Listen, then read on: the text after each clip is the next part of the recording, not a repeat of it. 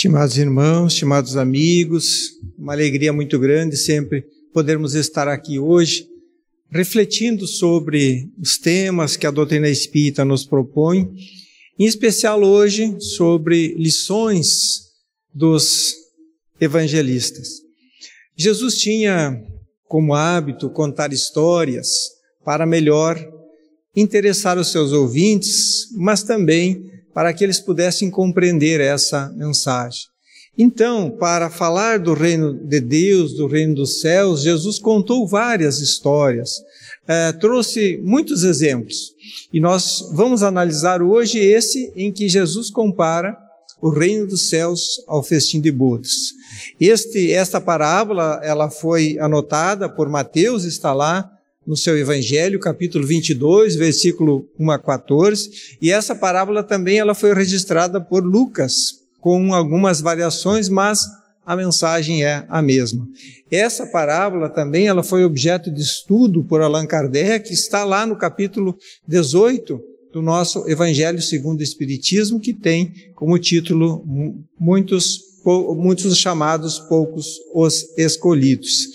Então, esse é o nosso tema de estudo, e antes de nós entrarmos na, na parábola, analisarmos essa parábola, é importante nós pensarmos com que objetivo nós devemos analisar e estudar o Evangelho, os textos do Evangelho. É, de que forma nós precisamos fazer esse, esse estudo, essa, essa análise, com que objetivo? É, também vamos tentar entender o contexto, ou seja, o que estava acontecendo naquele momento quando Jesus conta essa história. Quais eram os seus interlocutores? Tudo isso visando compreendermos qual é a mensagem que Jesus estava passando através dessa, dessa história. E para isso nós precisamos tirar a, é, o envoltório para compreendermos o sentido que está oculto porque há nessa mensagem, nessa história, nessa parábola, um sentido oculto que nós precisamos extrair. Como registrou Haroldo Dutra Dias lá no Novo Testamento, lá na introdução, ele vai dizer que quando estudamos o Evangelho, nós precisamos imitar um arqueólogo que cuidadosamente e pacientemente retira as dezenas de camadas que se sobrepuseram no texto grego do Novo Testamento ao longo de 20 séculos de interpretação, para contemplá-lo o mais de perto possível. Ou seja, nós precisamos dessa forma, agir dessa forma para entender qual é que é a mensagem dirigida ao espírito imortal. Mas essa compreensão ela precisa ter um objetivo, ter um propósito, compreender a mensagem para uma aplicação na nossa vida. Por quê? Para isso que Jesus nos ensinou, é para isso que Jesus uh, exemplificou, contou histórias para que a gente pudesse aplicar essas lições na vida, porque somente aplicando na vida nós vamos ter os resultados de necessários, desejados. Como estudar esses, esses textos? E nós vamos encontrar algumas, várias anotações no Evangelho segundo o Espiritismo, na introdução, e também nesse capítulo que nós citamos, o capítulo 18. É, na introdução, no item 1, Kardec vai dizer que muitos pontos dos evangelhos, da Bíblia e dos autores sacros em geral, por si só, são ininteligíveis, parecendo alguns até irracionais por falta da chave que faculte se lhe aprenda o verdadeiro sentido. Então, muitas vezes, se nós olharmos, nós lermos os textos dos evangelhos e fizermos uma interpretação literal, muitos pontos efetivamente vão parecer contraditórios, irracionais e absurdos até. Mas por isso nós precisamos dessa chave. E essa chave, observa Kardec, está completa no Espiritismo, como já o puderam reconhecer os que eu tenho estudado seriamente, e como todos mais tarde ainda melhor o reconhecerão. E de que forma nós vamos usar esta, essa chave? Nós vamos, sempre que estudarmos o Evangelho, os Evangelhos, nós precisamos utilizar o conhecimento espírita. essa é a chave interpretativa que o codificador nos propõe.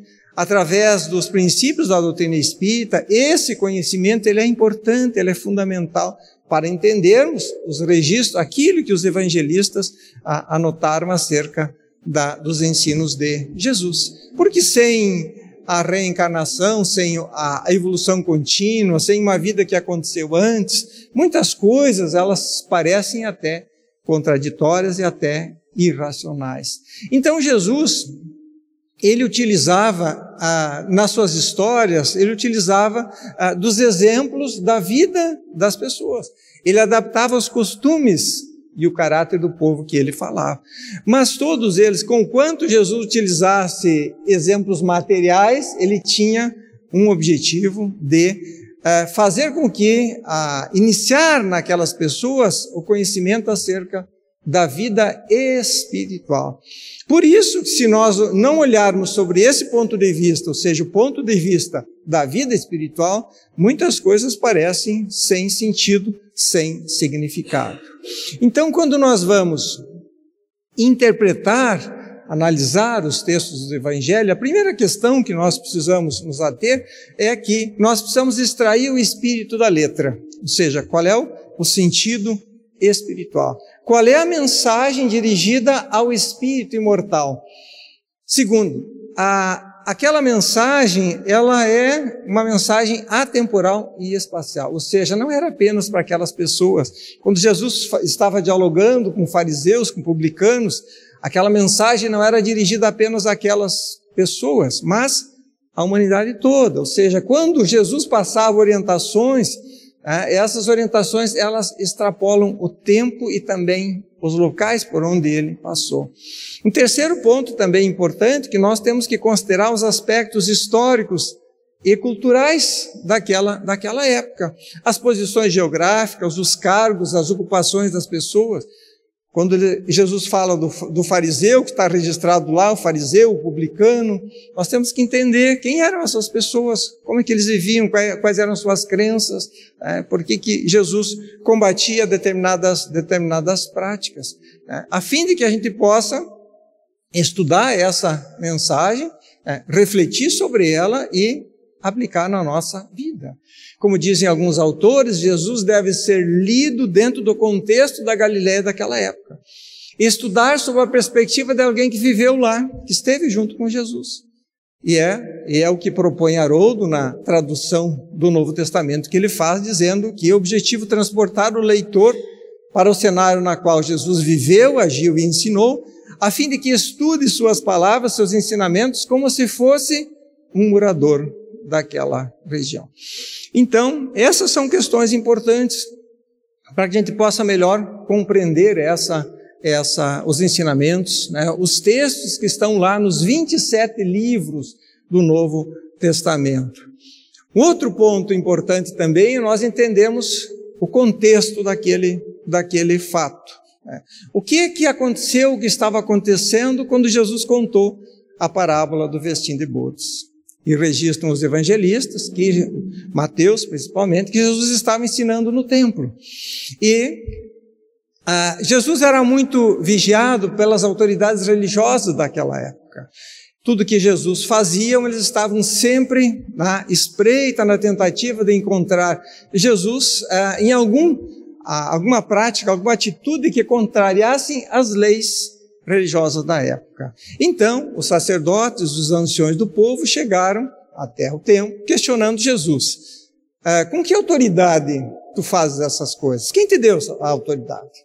Jesus, como sábio, educador e que ele também se interessava por aquelas almas que estavam naquele momento é, muito fanatizadas, muito centradas no radicalismo, Jesus não deu uma resposta. Jesus fez uma pergunta, dizendo: O batismo de João Batista é dos céus ou é dos homens?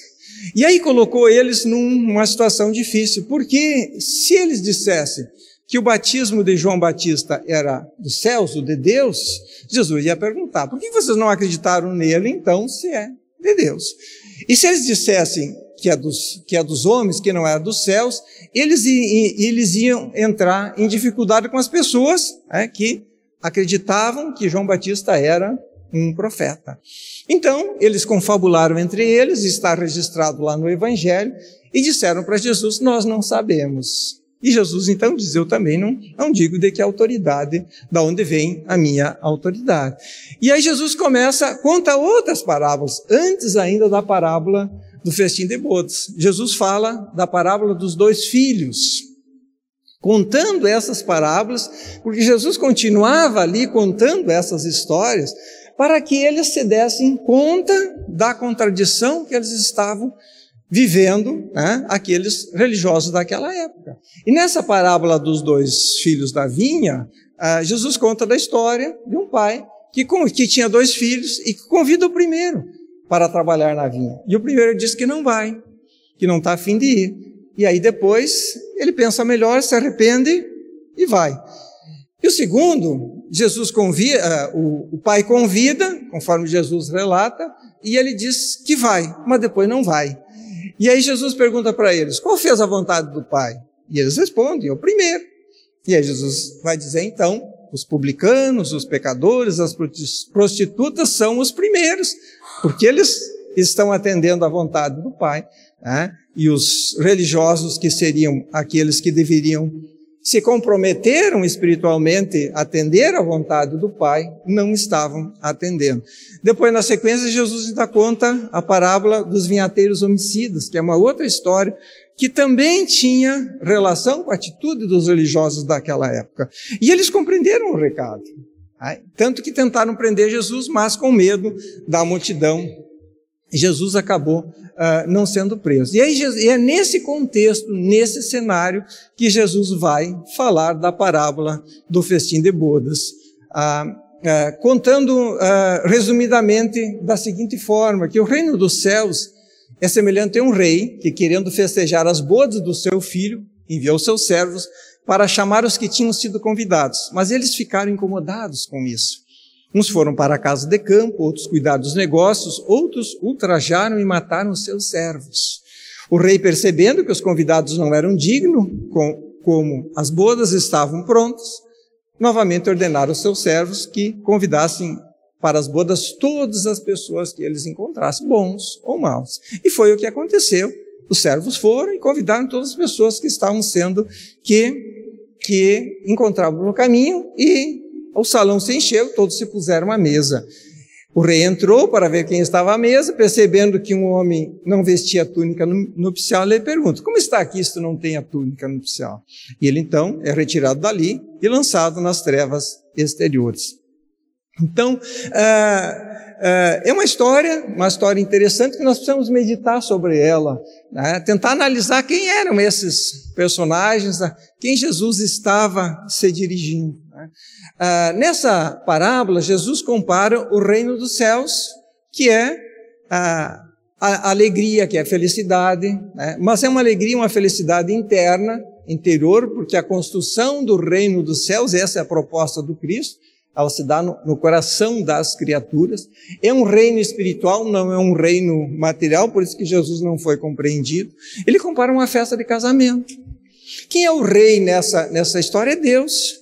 Quem é o filho que estava, que estava, que estava tendo a festa das bodas? É o Messias divino, é Jesus, o enviado, é, enviado por Deus. E quem são os servos?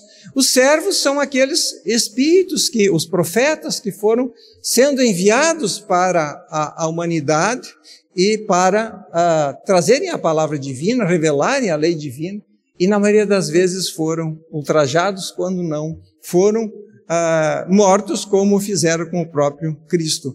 Quem são os primeiros convidados dessa parábola? O, o, o povo hebreu, é, os primeiros chamados por Deus ao conhecimento da lei de Deus. É o, povo escolhido para a revelação do Deus único. E depois, na sequência, a mensagem do Cristo. Os convidados que se recusaram a participar da, de, dessa festa são aquelas pessoas absorvidas né, com as questões terrenas e que se conservaram indiferentes às questões, às questões celestes. Ah, antes, é importante destacar, isso está lá no texto do Evangelho que nós sugerimos, o capítulo 18. Antes da vinda do Cristo, com exceção dos hebreus, todos os outros povos eram politeístas, eram idólatras. Então, ah, os hebreus foi o primeiro povo a, a, publicar o monoteísmo, a crença do Deus único. E a eles que Deus transmite essa lei. Esse foi o povo, o povo escolhido, para que depois daquele pequeno foco, as luzes espirituais elas deveriam ser irradiar por todo o universo. E é nesse sentido que, que, que é, e, os, e, os, e, aquela comunidade não entendeu né, a promessa de que o povo hebreu teria uma supremacia sobre a humanidade toda. É nesse sentido a posteridade, e eles não entenderam.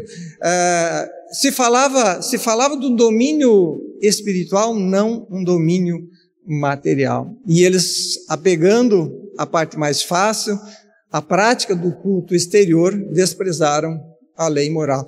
E essa é a grande lição para nós até hoje. Muitas vezes ainda nos apegamos aos formalismos, às práticas exteriores, né? fazemos um estudo interpretativo no sentido literal do dicionário e não conseguimos tirar dali a mensagem para o espírito imortal. Os fariseus e saduceus né, sacrificaram toda uma nação né, por orgulho, por fanatismo, é, e, e, é eles que Jesus identifica né, como os convidados que se recusaram a participar no festim de bodas.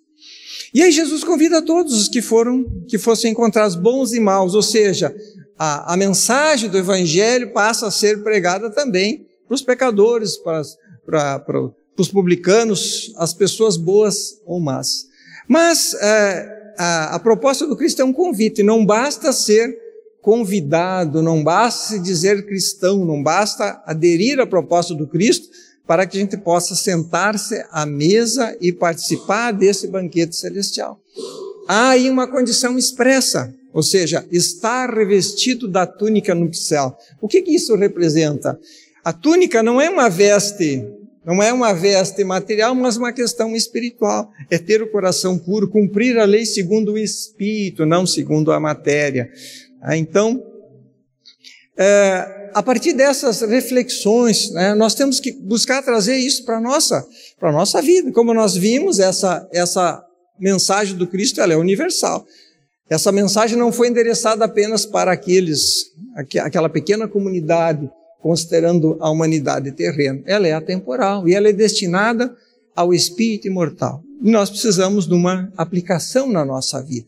Então nós precisamos pensar, periodicamente refletir como nós temos, estamos agindo na nossa vida, como temos recebido os convites de Deus, porque todo instante nós recebemos convites. De uma forma muito sutil que às vezes a gente não percebe como chegam esses convites de Deus. Às vezes, uma, uma pessoa que se aproxima de nós na esperança de uma palavra, de um estímulo, de uma orientação, é um convite de Deus. Ah, muitas vezes surge a oportunidade de um aprendizado, como nós agimos, como nós reagimos. Como reagimos diante de um convite, por exemplo, para um trabalho voluntário, uma tarefa que pode possa resultar em benefício de alguém. É, às vezes nós aceitamos ou muitas vezes nós fazemos como os convidados, os primeiros convidados. Né? Seguimos apenas preocupados com as questões transitórias da vida que são importantes, são necessárias, mas não podem ter a, a, a prioridade, a prioridade que é a, a cuidar do espírito imortal. E nós somos espíritos imortais, mas a vida física ela é finita, ela é transitória. E nós um dia seremos chamados, nós voltaremos ao mundo espiritual. E aí nós precisamos pensar como está a nossa veste, a veste nupcial. É claro que a todo instante nós temos, sentimos o reflexo da nossa condição espiritual.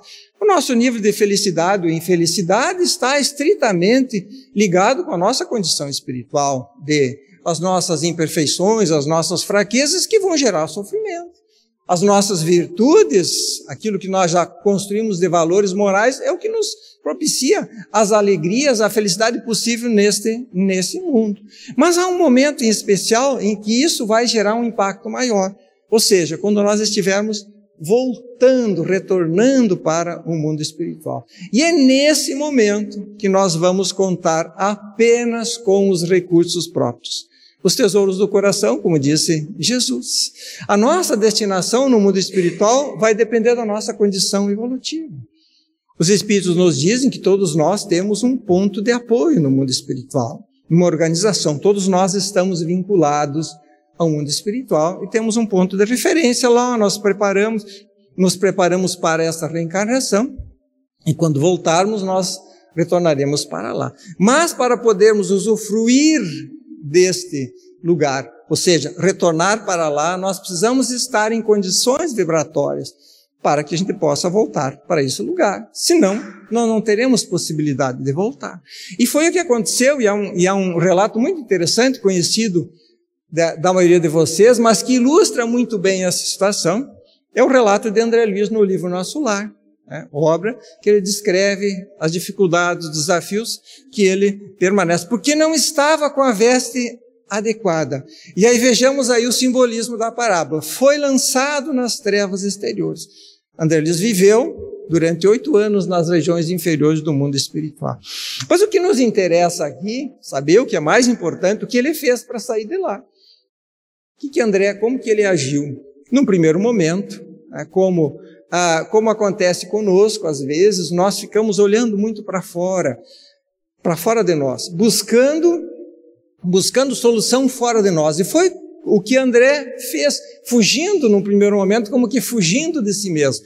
Só que chega um momento que ele cansou, cansou de andar e fugir, e aí ele começa a olhar para dentro de si. E aí ele começa a perceber a respeito da vida, que a vida na matéria não foi bem aproveitada, que ele foi muito egoísta, que ele não aproveitou os recursos adequadamente, que ele mais usufruiu da vida do que ofereceu para a vida. E aí nessas reflexões ele lembra da sua vida religiosa que foi praticamente nula. Ele, ele comparecia nos templos como ah, muitas vezes para atender um compromisso, como atender um protocolo. E é nesse instante que ele lembra de Deus, que deveria existir um, um autor da natureza. E aí ele faz uma, uma prece como ele nunca tinha feito antes. Né? E diz ele que não lembra quanto tempo durou essa oração, mas que foi acompanhada por uma chuva de lágrimas. E assim que ele termina a oração, como que por um encanto, o mundo exterior se transforma em claridade. O mundo é, escuro, trevoso, se transforma em claridade, porque ele havia mudado o seu mundo, o mundo interior. Mas a boa notícia é que nós não precisamos passar por essas experiências. Né? Nós temos a oportunidade, enquanto estamos na vida, nós temos a oportunidade de nos preparar para esse momento. Preparar a nossa veste nupcial para que o dia que nós formos chamados, convidados para o banquete celestial, nós não sejamos expulsos porque não estamos adequadamente vestidos para usufruir desse espaço. Né? Primeiro passo, analisar como está a nossa vida e nós precisamos periodicamente pensar sobre isso. É o que nós priorizamos. Será que muitas vezes nós não agimos como os fariseus e saduceus daquela, daquela época? Estudamos as leis para aplicação nos outros e não para a nossa própria vivência? Nos apegamos mais àquilo que aos formalismos, àquilo que está no exterior e não na vivência interior? Muitas vezes agimos por orgulho, por egoísmo, e nós perdemos preciosas oportunidades nessa encarnação. E a partir daí nós refletimos o que precisamos mudar na nossa vida, porque o maior indício de que todos nós temos algo a corrigir é o fato de estarmos vinculados a um plano de provas e expiações. Se estamos vinculados à Terra, que é um plano nessa condição evolutiva, é sinal que nós temos algo a ser corrigido.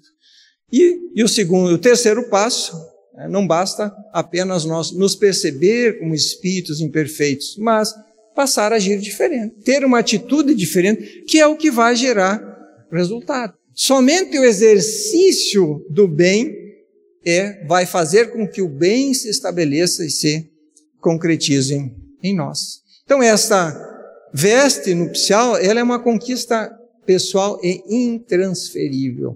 Ninguém pode realizar isso por nós. Que ela é concretizada no dia a dia, nas nossas atitudes, naquilo que nós fazemos. Uma veste que simboliza o amor, a humildade, a boa vontade, a capacidade de sermos úteis, de termos boas intenções. Porque, como dizem os Espíritos, até os mais secretos movimentos da nossa alma repercutem na nossa indumentária espiritual, na nossa veste nupcial, ou perispírito, como chamou Allan Kardec, ou o corpo espiritual, como definiu o apóstolo Paulo. E é nessa, nessa nossa veste que está retratado a nossa história, a nossa condição evolutiva. E nós temos em Jesus o nosso modelo, o nosso guia, nos seus ensinamentos, né, esse, esse roteiro, esse, esse código moral que nos possibilita, único caminho que nos possibilita melhorar a nossa condição, esse, a condição espiritual. Esse código moral, como dizem os, os Espíritos lá na introdução do Evangelho segundo o Espiritismo, que nós devemos utilizar em todas as situações da nossa vida pública e da nossa vida privada. Somente assim nós seremos aceitos, escolhidos para o banquete celestial, para essa vida em abundância que Jesus nos promete. Sabemos que é uma, é uma jornada de esforço, de renúncia, de persistência e de trabalho. E, acima de tudo, de escolhas, escolhas novas. No livro Irmão, Emmanuel, tem uma mensagem muito interessante que tem como título Escolhas, e que trouxemos algumas, algumas frases apenas para finalizar a nossa reflexão. Diz Emmanuel que toda criatura é escolhida para expressar os elementos chamados por ela mesma a substanciar o centro da própria vida. Tudo aquilo que nós escolhemos, nós temos resultados. Quem busca os espinhos da estrada é escolhido para guardar o espinheiro no coração. Agora, quem se esforça para estudar e aprender é escolhido para guardar o conhecimento superior e transmiti-los aos semelhantes. Quem busca é, entender, estender as flores da bondade é escolhido para colher os frutos da simpatia. Teus mais íntimos pensamentos são vigorosos é, imãs trazendo o teu roteiro as forças que procura. Tudo que nós escolhemos, tudo que nós buscamos, nós encontramos. Como diz Emmanuel, não ouvides que o tempo infatigável dar-nos-á, hoje e sempre, o lugar que nos é próprio, porque a vida escolher-nos-á para a treva ou para a luz, segundo a nossa própria escolha. Então, que a gente possa sempre refletir: como está a minha vida? Quais, quais têm sido as minhas escolhas? Onde tenho investido os meus recursos espirituais? E se fosse chamado a retornar hoje ao mundo espiritual, como estaria a minha a realidade? Porque esse reino dos céus, esse estado de plenitude, figurado no banquete oferecido ah, é oferecido aos espíritos que conseguirem superar as suas dificuldades. Para usufruir dessa, dessa abundância prometida por Jesus, a única condição necessária é termos essa uma consciência tranquila do dever cumprido, consciência de que fizemos o que nós podemos fazer, aquilo que nos foi possível, porque nunca nos será exigido por ninguém, nem pela nossa própria consciência, algo que não está nas nossas possibilidades. A felicidade, meus irmãos, meus amigos, é o resultado do que fazemos da nossa vida, mas acima de tudo, a felicidade é o resultado da felicidade que nós proporcionamos para as pessoas. Que a gente possa refletir sobre isso. Muito obrigado pela atenção.